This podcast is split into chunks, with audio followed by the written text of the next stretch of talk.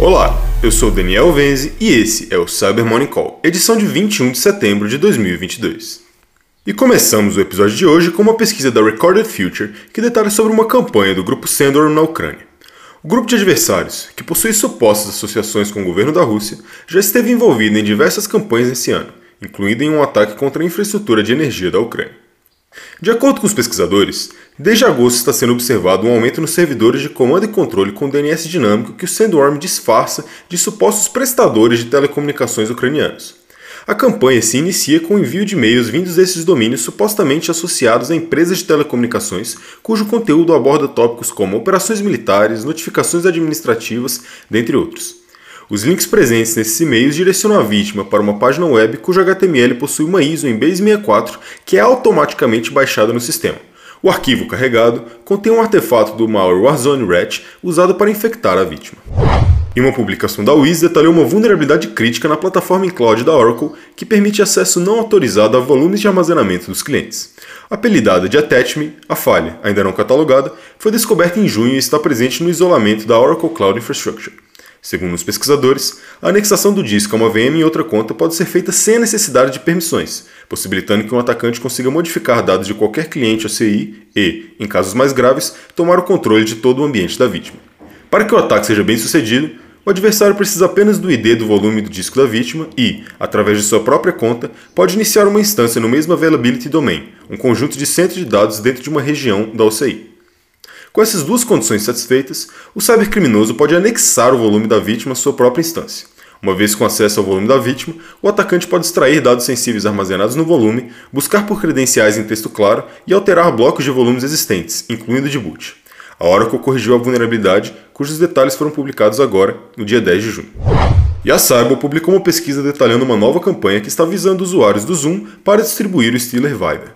Segundo os pesquisadores, a ameaça está sendo distribuída por meio de sites falsos que se passam por páginas legítimas da plataforma de conferência remota.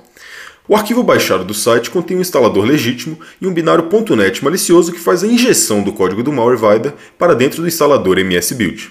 De dentro do MS Build, a ameaça se comunica com o servidor de comando e controle, do qual recebe dados de configurações e DLLs para roubar diferentes dados da vítima, incluindo informações bancárias, credenciais, endereços IPs, histórico do navegador e carteiras de criptomoedas.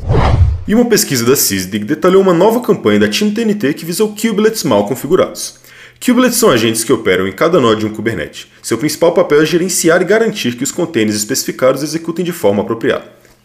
Segundo o documento, uma vez explorada a má configuração do kubelet, os adversários enviam um payload primário responsável por baixar outros binários para o pod, uma instância de um processo em execução dentro do cluster de Kubernetes. Dentre os binários baixados, os pesquisadores observaram que o PTYW64, responsável por abrir diversos backdoors para dispositivos remotos, é semelhante ao Tsunami Malware.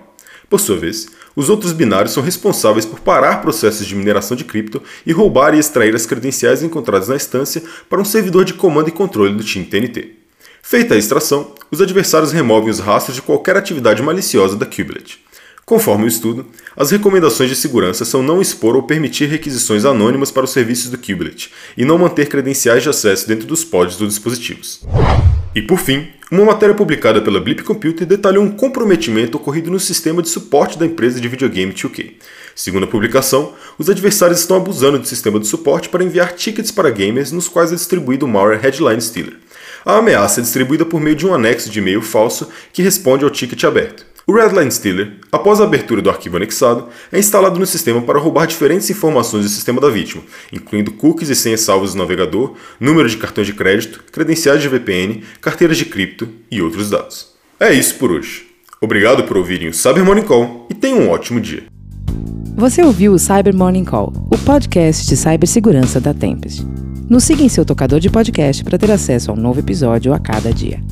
E para saber mais sobre a Tempest, nos siga no Instagram, Twitter e LinkedIn ou acesse www.tempest.com.br.